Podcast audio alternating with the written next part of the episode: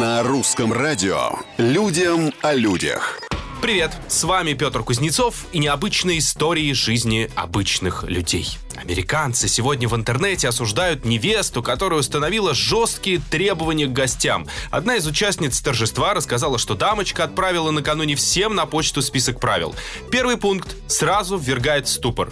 По словам невесты, каждый посетитель должен внести 2000 долларов на организацию церемонии и покупку новой одежды. Это не все.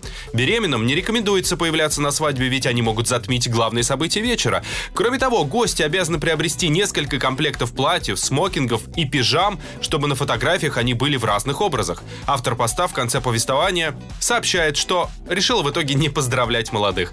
Пользователей поступок невесты тоже ужаснул. Многие интересуются, а куда вообще смотрел жених, когда делал предложение? Такой женщине. Людям о людях.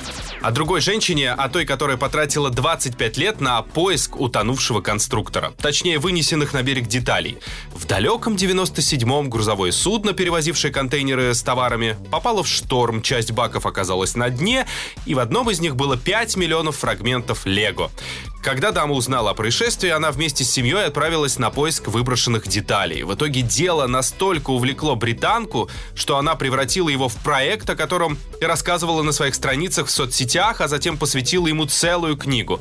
Главный вывод – пластмассовые фигурки могут сохраняться невредимыми в океане в течение почти полутора тысяч лет. На сегодня все. Совсем скоро новые истории и новые герои. Пока.